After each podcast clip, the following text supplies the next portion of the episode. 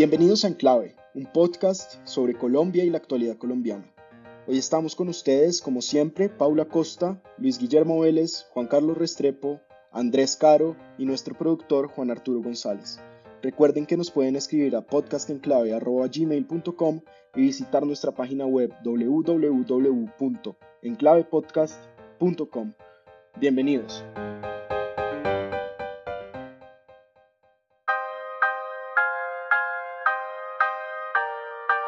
Bienvenidos al episodio 51 de Enclave Podcast. Hoy vamos a hablar de la seguridad ciudadana y la militarización de la seguridad en Bogotá. Antes vamos a hablar como siempre de lo que ha pasado esta semana y estos, en estos días arrancó, arrancó digamos la campaña muy seriamente con un evento del candidato y senador Gustavo Petro en la costa, en Barranquilla. Hizo un discurso muy digamos, muy incendiario, muy, con, muchísima gente. Luis Guillermo lo hizo sobre una tarima de, con la letra P, con la forma de la letra P, de Petro, de política, de paquete, de, de no sé, de, pues, de, perdedor. se le ocurra, de perdedor, de, de lo que sea, y, y fue muy mentada la, la, el discurso porque mencionó a, al Jesús de los pobres, como tratando de hacerle un guiño al voto cristiano y de hecho eh, un político cristiano, Alfredo Saade, se adhirió a la campaña de Petro ya que, digamos, con Benedetti, Roy, ahora con el Jesús de los Pobres, pues está dando como, se está volviendo una big tent esta campaña, ¿no, Luis Guillermo? Sí, así es, pero yo lo que creo es que esto de Barranquilla no refleja fortaleza de Petro, sino más bien su debilidad. Es una, es una campaña que más bien no ha logrado el entusiasmo que tuvo hace cuatro años, no tiene la fortaleza que tenía hace cuatro años, se mete en una región donde hay muchos votos y donde él tiene, digamos, cierta importancia, porque además es un candidato costeño, hay que recordar eso. Eh, pero se mete pues con Armando Benedetti, con eh, alguna gente, digamos, que no tiene tal vez la mejor reputación en, eh, en el país y en la zona tampoco. Em, intenta hacer este gran evento que no es tal, es un evento, digamos, significativo, pero no es pues una cosa apoteósica, no, no lo fue. Em, y lo que ratifica esto es que la candidatura de Petro quedó muy golpeada por el mal manejo que él mismo le dio a las marchas o a los movimientos que hubo de protesta hace un par de meses. Yo creo que eso no le salió bien a Petro, eh, mucha gente que lo hubiera apoyado rechaza esa actitud un poco destructiva de todo eso, eh, una actitud extrema. Y creo que este esfuerzo por lavar la cara y meter ahí un pastor evangélico eh, ahí de taquito y por intentar hacer una cosa más amplia, lo que demuestra es que no lo está logrando. No lo está logrando ni con los políticos y tampoco con los evangélicos y tampoco con los religiosos y tampoco con los sectores populares. Entonces creo que más bien, repito, esto lo que demuestra es una debilidad de Petro y no una fortaleza. Bueno, y esta semana, eh, Juan Carlos, pareciera que mm, en la Secretaría de Estado de Estados Unidos y la Secretaría de, Defensa de Estados Unidos se oyen en clave porque han tomado ciertas decisiones, algunos dirían muy agresivas, y es que Estados Unidos, el Reino Unido y Australia firmaron un acuerdo eh, para desplegar submarinos nucleares con ojivas nucleares por el Pacífico y más o menos ponerle un tate quieto a China que más o menos pensaba que el Pacífico era como, como su terraza, su piscina, en la que podía hacer lo que quisiera, ¿no? ¿Usted cómo vio este acuerdo, Juan? Sí, pues yo creo que Estados Unidos está reactivando eh, algo que con, con, el gobierno de Trump se había perdido un poco, que es la diplomacia y las alianzas internacionales. Trump había, había poco le había dado la espalda a la OTAN, le había dado la espalda a otros organismos multilaterales de cooperación y aquí eh, entran a atender un tema que, como usted lo menciona, es uno de los principales dolores de cabeza o preocupaciones de, Estados Unidos hoy, que es China y su influencia en el Pacífico y, y, en todas partes del mundo. Y lo hacen haciendo este, este acuerdo que se llama AUKUS por Australia, UK del Reino Unido y US de Estados Unidos, eh, donde, donde se comprometen a ayudar principalmente a Australia a, a tener una flota de, de, submarinos de propulsión nuclear que equilibren un poquito las fuerzas en la zona. Esto, por supuesto, ha merecido eh, la protesta de, por supuesto, de China, eh, pero Francia también eh, ha mostrado un poco su indignación frente a este anuncio, entre otras cosas por la forma. Dijo Francia que, que le habían dado muy poquito aviso previo para, para el anuncio de una decisión que, que los franceses consideran unilateral, brutal e impredecible. Porque no le iba a comprar a los submarinos, también creo que fue el problema. Pues sí, pues, detrás de todo hay una economía política, eh, pero, pero yo creo que es un, no es un problema mayor, es un desencuentro diplomático y más importante y más rescatable que eso, yo creo que es la política de cooperación de Occidente. Eh, si Australia es Occidente, eh, poco uniendo fuerzas para, para equilibrar los, los poderes del mundo.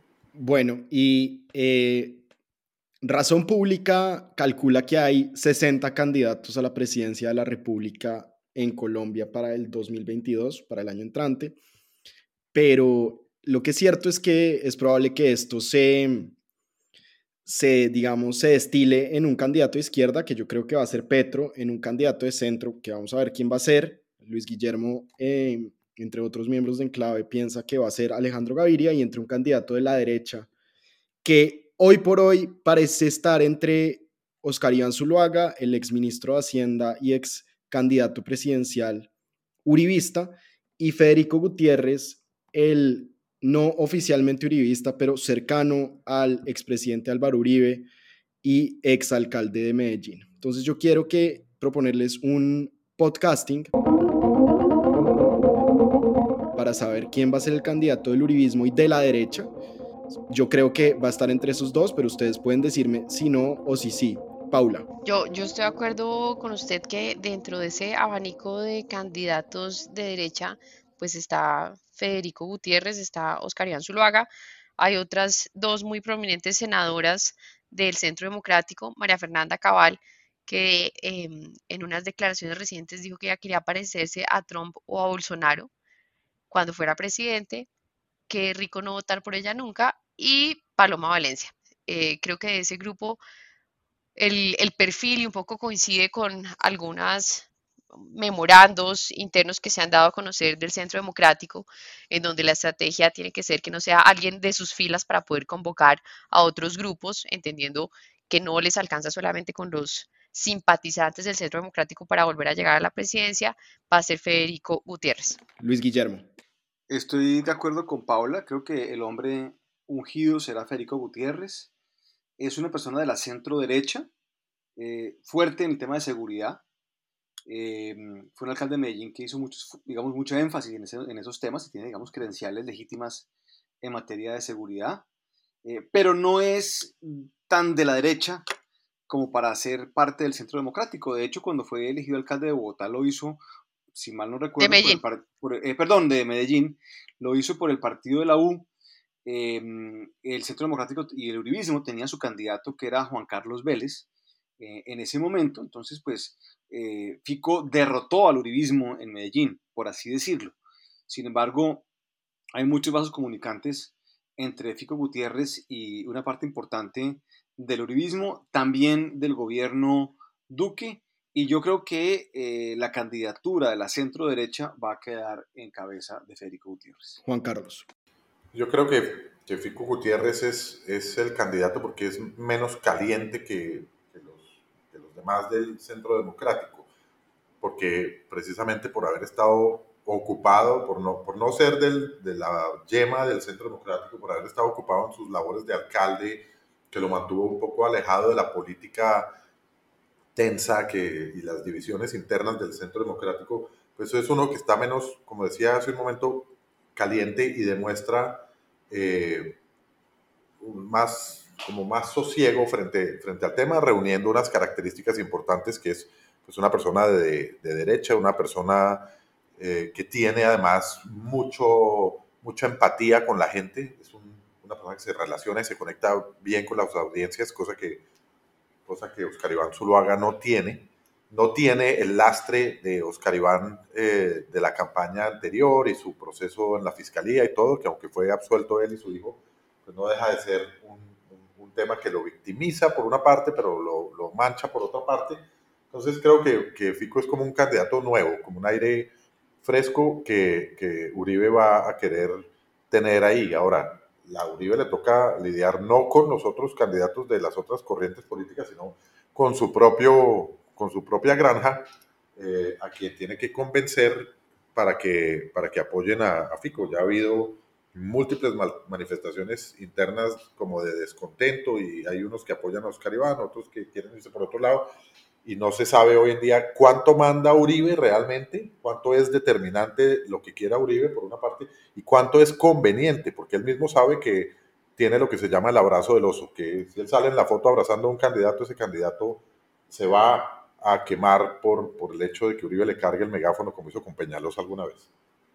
Yo, yo creo que, yo creo que, estoy de acuerdo con, con, Juan Carlos, pero yo creo que, o sea, Uribe, ¿cuánto manda Uribe en el Centro Democrático? Totalmente. O sea, él es el amo y dueño de ese partido y lo que él diga se hace. Ahora, que él va a jugar un juego de dejar que todos eh, aparentemente decidan y que eh, hagan, eh, digamos, como una especie como de pantomima de elección, pues eso sí va a ocurrir.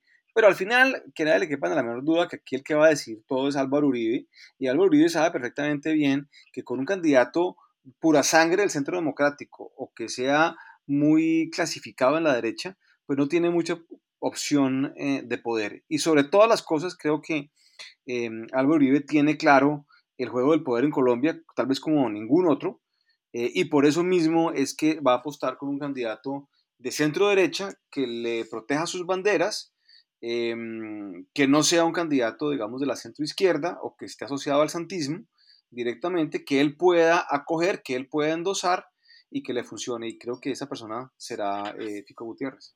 Tal vez hay una, una pregunta interesante, es quiénes van a llegar como a esa consulta interpartidista de derecha.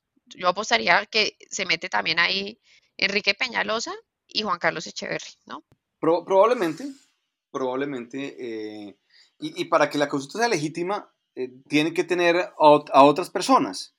Em, y ahí, pues ahí tenemos ahí también personas, digamos, que son del centro, que han, han eh, sido, digamos, eh, gente que ha estado también en el santismo, porque ambos de los que usted acaba de mencionar fueron ministros del expresidente Santos, pero también son afiliados históricamente, por lo menos, al Partido Conservador, y tienen posiciones en materia de seguridad, pues que son, pues, yo no diría derecha, pero por lo menos son eh, inclinadas hacia la autoridad. Entonces, pues ese tipo de personas también pueden jugar en eso, aunque creo que su presencia allí no es eh, del todo asegurada. Me refiero a esa coalición. Es posible que la coalición de centro que se está armando em, por el nuevo liberalismo, por Alejandro Gaviria y por otras personas sea lo suficientemente amplia para que también pueda recoger personas como, como Juan Carlos Echeverry, como Mauricio Castro. Y Peñalosa.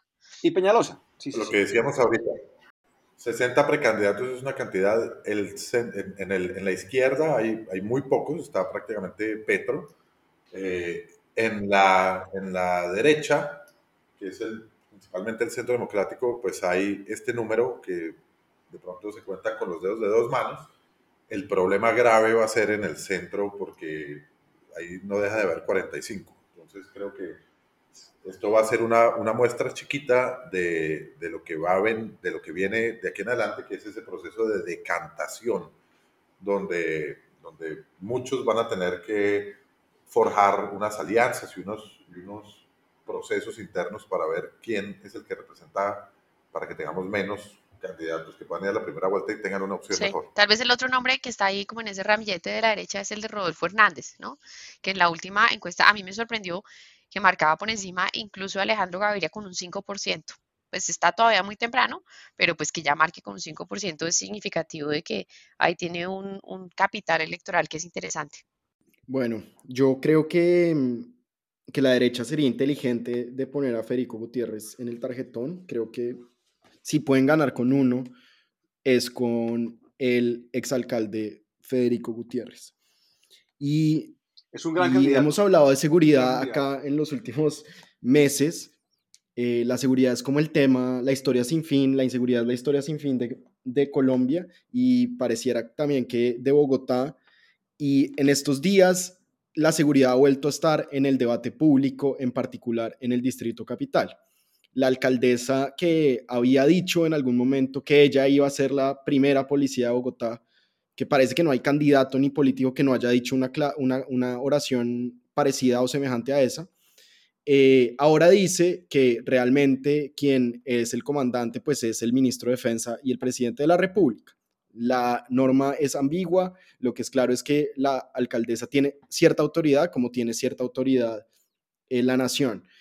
Pero Juan Carlos, ¿qué está pasando en la seguridad en Bogotá y qué, cuáles fueron, digamos, las decisiones que se tomaron conjuntamente desde la alcaldía y desde la eh, presidencia de la República y el Ministerio de Defensa para combatir la inseguridad en Bogotá? Hay muchos casos visibles de inseguridad hay modalidades nuevas de delito, como hemos hablado muchas veces, que, que además están en, en, el, en, el, ojo de los medios de comunicación. Hoy en día cualquier delito termina grabado en una cámara y termina transmitido en las redes sociales, en los noticieros. De manera que independientemente de los números eh, de la incidencia de delitos como el hurto y el homicidio, hay unos, unos, eh, una percepción de inseguridad. Creo que los números no son tan graves, creo que los números están de, mes a mes han venido mejorando, sin embargo la percepción, repito, es algo que se agrava mucho. Otro tema a resaltar aquí es que hay una colaboración, pese a las eh, declaraciones que puede hacer la alcaldesa, que hay veces un poco se salen de tono cuando menciona la xenofobia como una, o, menciona los, la migración venezolana como, como una manifestación de las causas del delito, etcétera, está habiendo una relativa colaboración, no, una buena colaboración y una relativa armonía entre el gobierno distrital y el gobierno nacional. Y pasa lo mismo con distintos matices en otras ciudades, porque hay que decir que el problema de inseguridad no solo está en Bogotá, pero Bogotá es como el que tiene más visibilidad. Pero están trabajando el gobierno nacional, el Ministerio de Defensa, la Secretaría de Seguridad de Bogotá, la alcaldía, y están uniendo fuerzas. ¿Y en qué se manifiesta esa, esa unión de fuerzas? En que la policía está realmente eh, ocupada en tratar de, de, atender estas manifestaciones de, de, incremento del delito, esta preocupación generalizada que hay en el país de que ya no solo es en la calle, sino en un restaurante, que van a entrar y, y nos van a robar, o que ya no nos roban, sino que primero nos disparan y después nos quitan las pertenencias. Hay una hay una, un tema muy grave que la policía sabe que tiene que atender para mantener un poco la, la gobernabilidad, la percepción, la tranquilidad ciudadana.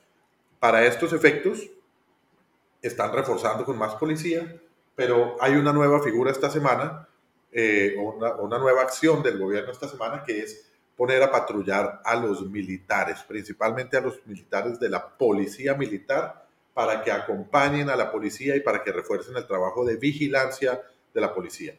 Aquí hay que hacer una distinción. Esto no es lo mismo que la figura de la asistencia militar que habíamos visto en, las, en el marco de las protestas. La asistencia militar era una situación un poquito más grave eh, que está reglamentada en la ley para esas situaciones de perturbación del orden público donde se permitía la salida de los militares a la calle.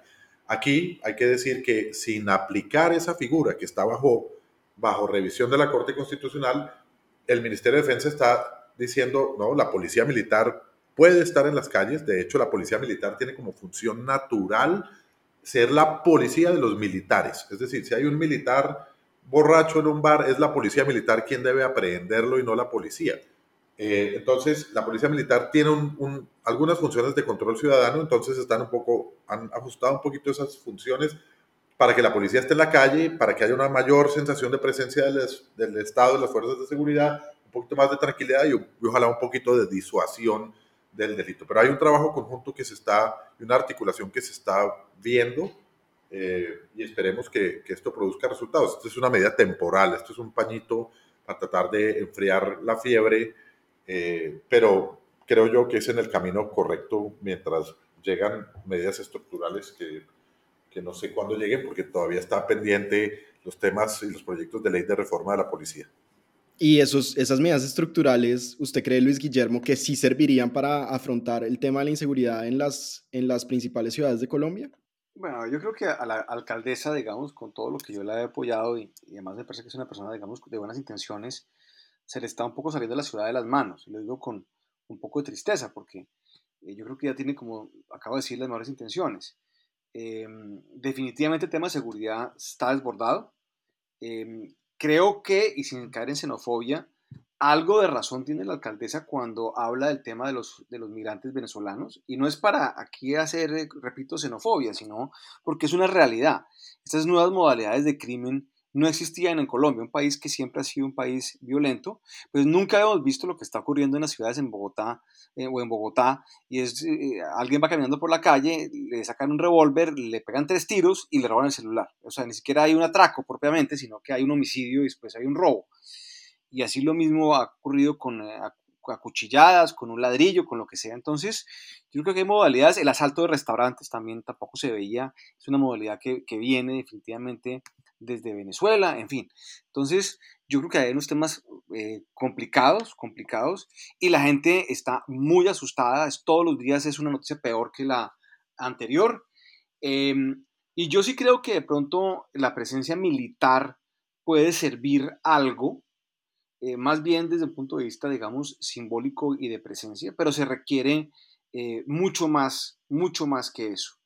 Y este, esta tirada de pelota entre el gobierno nacional y la alcaldía de Bogotá, que ya vimos durante el COVID, pues no le sirve ni al gobierno ni la alcaldía, porque lo que la gente quiere es no ver quién tiene la culpa de tal o cual cosa, sino que las autoridades nacionales y locales trabajen juntos en todo esto. Entonces, definitivamente no le queda bien a la alcaldesa decir en un momento que era la, la, primera policía o la jefa de la policía de Bogotá y ahora cuando el problema ya está muy grave, pues salía a decir que no, que eso es un problema del gobierno nacional, porque es en realidad un problema de los dos. Y los dos acaban siendo jefes de la policía, tanto el ministro de Defensa como la alcaldesa de cualquier ciudad, digamos, o municipio eh, del país. Entonces, eh, no queremos los ciudadanos de Bogotá eh, sobre esto que se tire la pelota, no queremos excusas, queremos más bien acciones coordinadas y concretas para que esta ola de violencia urbana se vaya menguando, porque esto está salido de, madres en realidad.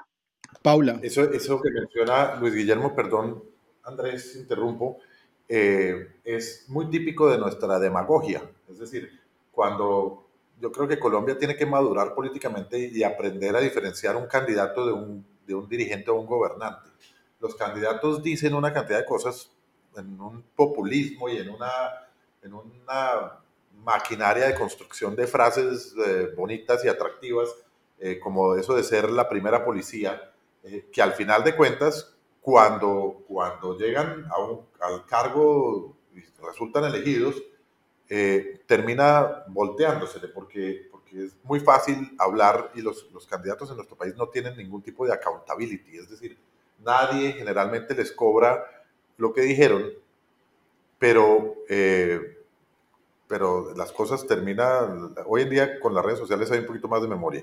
Paula, em, ¿usted cómo ve la presencia venezolana y la inseguridad en Bogotá? Pues mire, yo, yo quisiera irme como a, dos temas estructurales. Lo que dice em, Luis Guillermo es cierto y es parte de las estrategias que usan países que están sacando a personas de su territorio como parte de las estrategias, digamos, de, control, em, que tiene que ver en parte con sacar a personas de las cárceles y llevarlas a los países como Colombia, que son receptores importantes de sus migrantes por temas humanitarios y por temas políticos. Entonces, claramente, pues con la migración vienen cosas buenas y vienen cosas malas y parte de las cosas malas que vienen es como este intercambio de tecnologías criminales, ¿no? Em, nuevamente creo que el tema de la identificación es un tema que ha avanzado y que eh, un acierto de este gobierno tiene que ver con ese estatuto de migrantes en donde se formaliza la identificación de las personas migrantes de Venezuela. Creo que el camino nuevamente nunca es la estigmatización, creo que acá el camino tiene que ser la integración, pero quisiera irme a un tema un poco conectado que también hemos discutido y tiene que ver con si la, si la solución no es la policía, estamos en un problema bien difícil, porque la policía es la institución más importante a ojos del ciudadano. Uno se encuentra todos los días con un policía, uno no se encuentra con un notario, ni se encuentra con un juez, ni se encuentra, eh, pues por lo menos yo no, de pronto eh, Luis Guillermo y Restrepo sí, pero no se encuentra con un ministro todos los días. Lo que simboliza para el ciudadano la institucionalidad son los policías. Y creo que acá hay una reforma a la policía que está pendiente para que se sintonice mucho más con las expectativas de la ciudadanía y con mecanismos de funcionamiento de la policía eh, en, sociedades más modernas. Em, con seguridad Restrepo nos puede decir mucho más al, al, al respecto. Ya está pidiendo la palabra, de hecho, pero lo que creo es que acá hay un tema en donde no es suficiente con la presencia militar, probablemente eso sirve para un momento particular de coyuntura, pero creo que acá lo que tiene que iniciarse, y creo que esa debería ser una bandera desde el gobierno nacional y desde el gobierno local, de cómo fortalecer a la policía. Esos policías quedaron muy apachurrados después de todo este ciclo de protestas de este año, en donde les dieron hasta por debajo de la lengua. Hay unos nichos que se crearon dentro de la ciudad que todavía no han sido recuperados. Eh, tal vez el caso más emblemático de todos es el del Portal de las Américas, que un poco se ha convertido en, en una nueva olla de la ciudad que no ha podido ser recuperada. Creo que es importante el apoyo entre fuerzas para recobrar esos espacios, pero la labor de la eh, seguridad ciudadana es una labor de la policía y si la policía tiene que modernizarse para poder cumplir su labor, pues creo que ese debería ser el esfuerzo que deberíamos hacer entre todos. Juan Carlos, ¿cómo impactaron las protestas de principios de este año a las Fuerzas Armadas y a la policía? Lo que dice Paula es muy relevante, eh, sobre todo a la policía. Ahí hay una diferenciación entre las Fuerzas Armadas militares y la policía. El gobierno no entendió la esencia de las protestas y puso, como habíamos mencionado en este podcast, a la policía a hacer frente a, este, a esa problemática de las protestas como que fuera un problema de, de, orden público, como que fuera un problema de seguridad. Entonces la policía le tocó salir a frentear todas las marchas mientras el gobierno estuvo ausente en, el, en, la mesa del diálogo, de la negociación, de la, del entender, del, del tender puentes con, con esos distintos grupos que protestaban. Eso desgastó mucho a la policía y sobre todo llegamos a situaciones como las que vivimos en Cali y en Bogotá, como, como mencionaba Paula, las primeras líneas y todo, donde casi que se le perdió el respeto a la policía en muchos escenarios. Es decir, ver gente, ver gente con un trapo en la cara eh, a pocos metros de la policía tirándole bombas molotov, tirándole piedras, eh, ver los grafitis que hay hoy en día tapizando la ciudad hablando de que los policías son cerdos, asesinos. Es muy lamentable desde el punto de vista institucional porque implica o, denota una pérdida de, credibilidad, una desconexión muy importante. Y ahí tiene que haber un trabajo muy importante. El próximo gobierno eh, tiene que hacer un trabajo importantísimo para reconectar a la policía con la ciudadanía. Hay muchas herramientas para hacerlo. Entonces tenemos un código Nacional de Policía y Convivencia que en su, en su espíritu y en sus normas acerca o debería acercar al policía, al ciudadano. No nos estamos yendo por ese lado. El código no se está aplicando de la manera en que, en que debería y no es como el lenguaje predominante. Al contrario, estamos en un lenguaje de confrontación muy propio de, la, de la política de seguridad democrática que venía en, el, aplicándose en el 2010 y antes del gobierno Santos que ha distanciado ese, ese, a, la, ciudadanía de la policía. La, policía entonces ha perdido o se ha desconectado un poquito por cuenta del rol que el gobierno nacional la puso a jugar en las protestas. Entonces, hay unas herramientas muy importantes. La ley que rige la actividad de la policía en Colombia se llama el Código Nacional de Policía y Convivencia, que es un código nuevo que se expidió recientemente en el 2016 eh, un código de policía que privilegia la salida amigable y, consensuada de los conflictos y la cercanía del policía con el ciudadano. No le estamos dando suficiente atención a eso y más bien se está manteniendo, insistiendo en la posición o en el rol represivo de la policía, lo cual es muy grave. El próximo gobierno... Una pregunta, Juan Carlos, sobre eso que está diciendo. Pero usted en, la, en, la misma, en su misma intervención habla de los encapuchados, de los grafitis, de las piedras y dice que la policía no debe asumir un rol de represión. ¿Cuál es entonces el rol que la policía debe asumir ante los encapuchados, las piedras y, los, y el vandalismo? Digamos? la, policía tiene que ser un elemento de contención y de garantía de la seguridad de los ciudadanos. Es decir, no quiere decir que con eso que no tenga que haber un choque y que no tenga que haber una represión cuando se amerite. Lo que pasa es que fue la única salida, fue la única la única solución que se aplicó en las protestas fue esa y la salida política, la salida del diálogo, la, construcción de puentes para tratar un poquito de, bajar la temperatura al sentimiento de inconformidad que había y, que generó esa, ebullición social, no tuvieron un rol predominante ni, importante. Entonces le dejaron la solución del lío a la policía y perdió mucho terreno, la, se desconectó mucho de la ciudadanía. Eso hay que recuperarlo y hoy en día están tratando de recuperar ese sentido de autoridad poniéndole un soldado con casco y fusil a patrullar al lado del policía. Yo, quiero tal vez aportar un elemento y es que digamos, yo creo que la ciudad se ha dado un retroceso muy grande en los temas de cultura ciudadana y esto está muy relacionado con el tema de cómo vemos a los policías. El tema de las normas de tráfico, yo, yo me siento como en la era premocus, ¿no? Acá hay un tema de que todo el mundo se meten en contravías, se saltan los pares, eh, todas estas ciclorrutas que se han desarrollado, los ciclistas absolutamente nunca consideran que un semáforo peatonal es con ellos, ¿no? Hay una cantidad de temas de cultura ciudadana enfrente del policía. Entonces la gente se vuela el semáforo enfrente del policía, vale huevo. Entonces hay un tema de símbolos que muchas veces no, la respuesta no es solamente el tema policial, sino también el tema de generar unas normas de convivencia y una cultura que sea mucho más afín con lo que queremos y esperamos de la policía, porque nunca va a haber suficientes policías para controlar cada semáforo de Bogotá. Eh, entonces creo que hay un tema, hay digamos un tema que debería ser por naturaleza muy afín a la alcaldía de Bogotá y que no está siendo explotado. Juan Carlos, una pregunta.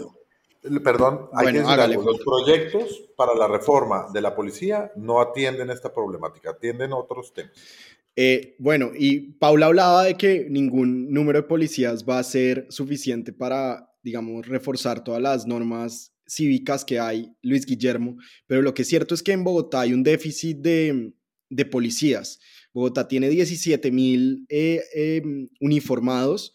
Eh, vale la pena mencionar que Londres tiene 32 mil, Tokio 40 mil, Buenos Aires tiene, em, creo que 80 mil, 90 mil tiene y Bogotá tiene 17 mil con todos los problemas que eso implica. ¿Usted no cree que es hora como de inyectarle a Bogotá 20 mil nuevos policías o eso no va a resolver nada?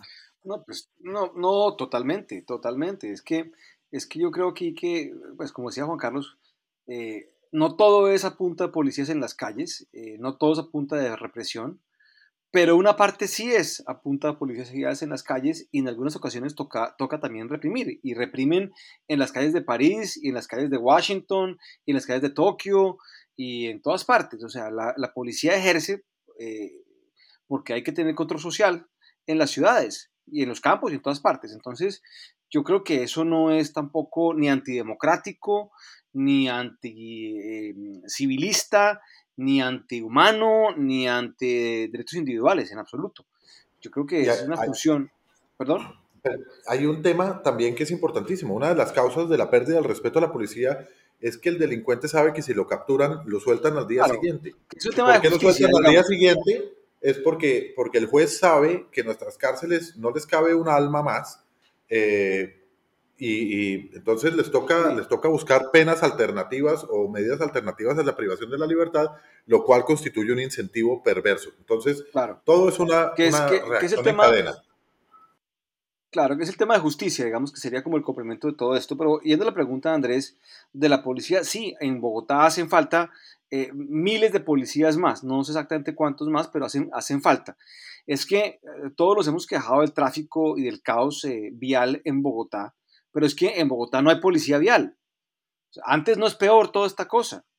Eh, uno sale a la calle eh, en Bogotá en, las noches y no ve policías tampoco en las calles, como si las ve cuando sale eh, una persona, digamos, un turista a pasear en Madrid o en, o en Londres o cualquier ciudad europea donde hay policías por todas partes.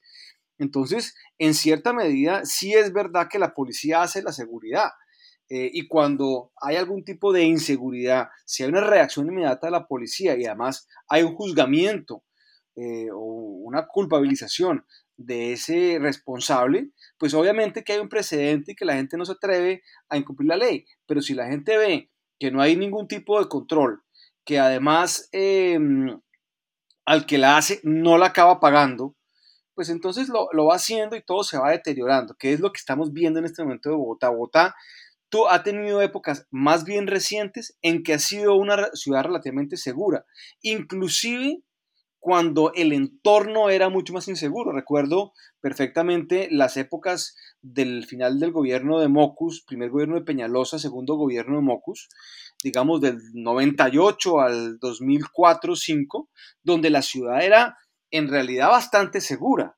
Eh, y se podía caminar, yo lo hacía, digamos, de noche sin mayores problemas, eh, y esa seguridad que había relativa en Bogotá en ese entonces se ha venido perdiendo de una manera acelerada. Entonces, eh, volviendo simplemente a su, a su pregunta original, sí se requieren más policías, hacen falta y hay que ponerlos. Pero déjeme, yo meto la cucharada, se, se requiere también más inteligencia, ¿no? Sí, también, más, más actividad policial, no solamente policías físicos en las calles patrullando, sino también más actividad policial en todos los sentidos. Bueno, lo que es cierto es que hay una transformación del fenómeno de la violencia y la inseguridad en Colombia atribuida a muchas, cosas, a muchas causas. Ya no tenemos esta confrontación entre ejércitos armados, sino redes de criminales, está el tráfico de migrantes y los problemas de los migrantes, la pobreza, la desigualdad, el desempleo causado por la pandemia, el desempleo juvenil, la falta de educación, que se juntan y desembocan en problemas de seguridad. Y vamos a ver cómo se van a resolver en los próximos meses y en el futuro a mediano plazo. Como siempre, vamos a terminar con recomendaciones y esta vez yo le tengo una sorpresa a nuestros oyentes y es que producer Artur va, va a hacernos una recomendación, ¿o no, Juan Arturo? Muchos, muchos no conocen la voz de Juan Arturo ni, ni, ni su cara, pero hoy nos va a recomendar un libro. Empiece usted, nuestro querido productor. Yo creo que yo generalmente me muevo mucho mejor eh, tras bambalinas, pero bueno, ya que me, me, dan la oportunidad de hablar eh, en este no, episodio. No, pero no, perdón, ¿cómo así? La oportunidad de hablar la ha tenido siempre. Es que no la ha querido usar. no, no, no, perdón. Ya que lo echaron al agua, hermano. Ya que me echaron al agua. No, realmente hay un libro que sí quiero recomendar y que me gustaría recomendar, que aclaro, eh, no he terminado de leérmelo, es el libro de Alejandro Gaviria, em, En defensa del humanismo, son una serie de discursos, digamos, que él ha dado eh, a lo largo de los últimos años, em, y básicamente es una serie de discursos dirigidos, como lo dice el libro, a tiempos difíciles, y precisamente esos son tiempos difíciles, son discursos, digamos, que que en lo, digamos que he podido leer del libro, eh, resaltan mucho, digamos, las, las, como la actitud que hay que tener o la, la, perspectiva que hay que tener, digamos, en tiempos como los que estamos viviendo. Pero adicionalmente, digamos, a esa recomendación que me parece importante tener en cuenta para nuestros oyentes, hay otro libro que me regalaron recientemente, eh, que es el libro de José Alejandro Cortés. No sé si de ese ya se ha hecho una recomendación acá, que no, su no, título no lo he recomendado se vale, se vale ser bueno. Y digamos, es, un, es, un, es básicamente un, un, un recorrido que una periodista hace por la vida de este empresario colombiano, en el que se sienta varias horas a hablar con él, digamos, de, de, la vida, de lo que representa José Alejandro Cortés, de lo que ha representado ese grupo empresarial en Colombia y de cómo, digamos, ha sido un grupo empresarial que en ningún momento se ha visto, o hasta el momento, o hasta, que, o hasta donde se conoce, digamos, se ha visto envuelto en algún escándalo de corrupción, eh, digamos, inicialmente, y cómo José Alejandro Cortés, digamos, como, como, como líder de ese grupo empresarial por, muchísimos años, eh, es una persona, digamos, muy buen empresario, pero una persona tremendamente humana eh, con sus trabajadores. Y hay, un, hay, un, hay una parte puntual del libro, digamos que resalto mucho, y es donde cuentan que la oficina de José Alejandro Cortés siempre fue una oficina, llamémoslo así, de puertas abiertas. Eh, es una parte que me impactó mucho porque pues él, digamos, estaba como muy dispuesto a recibir siempre a la gente, a escucharla y a ver cómo podía, eh, digamos, dar una posible solución eh, a los, digamos, problemas que pudieran traer y se tomaba el tiempo, digamos, de oírlos, de estar con ellos y pues posteriormente ya se despedían y, igual la puerta de la oficina quedaba abierta para, para el que quisiera. Entonces yo creo que esas son eh, mis dos recomendaciones que están ambas en proceso de, de, lectura. Son libros muy cortos, de no más de 150 páginas que uno perfectamente en un fin de semana eh, saca adelante. Yo no sabía de ese libro Tremenda de recomendación, tremenda recomendación. Y me parece, me parece muy acertado el título. Creo que José Alejandro Cortés ha sido uno de los líderes empresariales y millonarios colombianos más humanos, más centrados, más equilibrados entre su vida profesional, familiar, entre el manejo de sus empresas y la creación de, de, riqueza y la distribución de la misma. Creo que José Alejandro Cortés es una persona que merece un sitio especial entre esos cacaos colombianos. También en el libro se hace referencia a eso, porque digamos que es uno de los únicos grupos, es decir, eh, los, los, los, el grupo antioqueño pues tiene mucha fama, em, digamos, y todas las empresas que lo, que lo componen, pero pues se habla de que, de que, digamos, de que el grupo Bolívar finalmente es un grupo que surge eh, pues por parte de un cachaco y es un grupo, digamos, eh, que surge en la ciudad de Bogotá y pues que se ha, digamos, se ha mantenido intacto por, por, toda esta cantidad pues, de tiempo y pues adicionalmente no, no, no, se ha visto envuelto en ningún escándalo, que es lo que más, digamos, se le, se le o, lo que la periodista, digamos, hace mucho énfasis, que no ha habido ningún escándalo y pues son, son una serie, digamos, de principios de vida. El libro está dividido como en varios, eh, llamémoslo así, principios de vida y de liderazgo que, que, ella logra extraer a partir de toda la entrevista que le hace a, a José Alejandro Cortés. Y, y cómo, digamos, una persona, digamos, con, con, con con, cero tachas, digamos, morales y, no buscando sacar ventaja, entregando dádivas o coimas, logra realmente crear un grupo empresarial fuerte y un grupo empresarial sólido y, y se resalta eso, digamos, no solo de, de, José Alejandro Cortés, sino de su grupo empresarial. bueno, no, pues tremenda recomendación. Acá, acá cuando quiera eh, Juan Arturo echarse monólogos, bienvenido. Se le está haciendo la competencia Restrepo. recomendando libros que no se ha leído y pues digo, hablo, más, 15 minutos de... Hablo más largo que cuando Restrepo habla de Winston Churchill. Pero yo Hablo más largo que José Alejo Cortés. Hablo más largo que José Alejo Cortés. Advertí que estaba en proceso de lectura. Que esta forma de mandarlo al agua... No, no. No, ¿qué tal, qué tal que haya, hubiera acabado los libros? No, menos mal, apenas se está pues, empezando. Bueno, Juan Carlos, ¿usted en qué anda esta semana? Yo quiero recomendar un libro que sí me leí, y no solo me leí, estuve, eh, muy cercano al autor. Es un libro publicado recientemente por el general retirado de la policía, Juan Carlos Buitrago, una persona que estuvo formada en, principalmente en la actividad de inteligencia, fue el, subdirector de la Dirección Nacional de Inteligencia y en sus últimos años de carrera, de una carrera que terminó antes de tiempo, eh, fue el director de la Policía Fiscal y Aduanera y terminó renunciando porque, y ahí viene el título de su libro, los principios no se negocian. Eh, como director de la Policía Fiscal y Aduanera, hizo frente a muchas mafias de contrabando, de corrupción, de tráfico de influencias, de, temas internacionales. Eh, fue una de las personas que, que, ayudó a formar el expediente, el primer expediente contra Alex Saab, el tema de las cajas CLAP eh, y demás. Una persona muy, muy importante en el trabajo que hizo eh, y siendo director de la Policía Fiscal y Aduanera, eh, empezó a ser, a, ser objeto de, presiones indebidas, llamémoslo de alguna manera, eh, que generaron una, una carta de renuncia muy sentida, donde le manda una carta al presidente Iván Duque diciéndole que los principios no se negocian.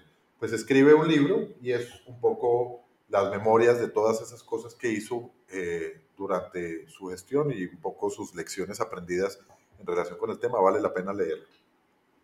Luis Guillermo. Bueno, así como aquí hemos recomendado libros que no se han leído, yo voy a recomendar unas películas que no me he visto y que tampoco se ha visto nadie, pero las quiero simplemente plantear porque me parecen muy llamativas y son dos películas icónicas o de temas icónicos o de libros icónicos de la ciencia ficción. Una es Fundación, Foundation, de Isaac Asimov, eh, que va a ser estrenada el 23 de septiembre en Apple TV. Es una, es una serie, digamos, de esta eh, trilogía o, digamos, serie eh, muy conocida de ciencia ficción del de, escritor de los Estados Unidos, Asimov. Y la segunda es de Frank Dune, que se llama Duna, em, y eh, también la película que se iba a lanzar el año pasado, pero no se lanzó por cuenta de la pandemia, será lanzada prontamente. Entonces, dos realmente íconos de la ciencia ficción saldrán ahora en televisión y en cine y los recomiendo eh, porque pues el material en el cual se inspiraron es pues, de, de primer nivel en, esa, en ese género eh, literario eh, y creo que las producciones también son de primer nivel según lo que hemos visto por lo menos en los cortos. Paula, ¿usted en qué anda esta semana? Esta semana les tengo dos recomendaciones. Una de cine, que es una película de 2014 de Sebastián del, Amo llamado Cantinflas. Es la historia de Mario Moreno, em, que a través de, de, esta historia, que es muy biográfica, se muestra cómo él aporta un montón de su personalidad al personaje de Cantinflas y cómo ese personaje logra conquistar a Hollywood Em, la historia termina en el 56, que es como un punto muy importante de la historia de, Mario Moreno, porque la película La Vuelta al Mundo en 80 días gana cinco premios Oscar, algo nunca visto por una película con un actor latinoamericano. Y la otra recomendación es una página web que se llama Vida Plena, en donde una doctora que se llama Isabel Belaustegui tiene un montón de información, muchos audios, videos acerca de buenos hábitos de alimentación, de vida, que está bien interesante. Esas son mis dos recomendaciones. ¿Usted en qué anda, Caro? No, buenísimas. Gracias, Paula. Yo, yo estoy releyendo a Nicolás Gómez Dávila, el filósofo colombiano, y es que Atalanta acaba de reeditar eh, Los escolios a un texto implícito, estos fragmentos que escribió el filósofo bogotano Em, y los editó en un solo volumen, entonces ya no hay necesidad de tener los todos esos volúmenes de Villegas Editores que pues valen la pena. Y para terminar, yo quería leerles unos de mis favoritos. Por favor, deleítenos. Los deleito. Entonces, primero, la inteligencia perezosa acaba abdicando en manos del técnico. Uno, otro favorito, el intelectual desconfía del intelectual que se baña. Y mi favorito de todos, toda verdad va de la carne a la carne. Ah, Entonces, una pregunta, una pregunta. ¿Usted es el que se baña o el que no se baña? No, yo soy el que me baño. Muy bien. Gracias a Dios. Muy bien. Yo soy es el desconfiado. Gracias a Dios. Por ahí. no, cada tercer día resucito, pero me baño todos los días. Ah, bueno, muy bien. Muy bien, Caro. Eh, entonces, con, a ver, el, portal de la doctora... Isabel Belaustegui, Vida Plena. Isabel Belaustegui, Vida, vida, vida Potencial, Vida Potencial, perdón vida potencial con eh, la película de Cantinflas y recomendemos de una vez pues La Vuelta al Mundo en 80 días con Sir David Niven. Em, el libro del general Buitrago que nos recomendó Juan Carlos Restrepo, las películas Foundation y Dune que nos recomendó Luis Guillermo. Los dos libros que nos recomendó eh, Juan Producer, que son el libro del cacao em, virtuoso, digámoslo, digámoslo así, José Alejandro Cortés, y de el candidato Alejandro Gaviria y con don Nicolás Gómez Dávila nos despedimos. Que tengan buena semana.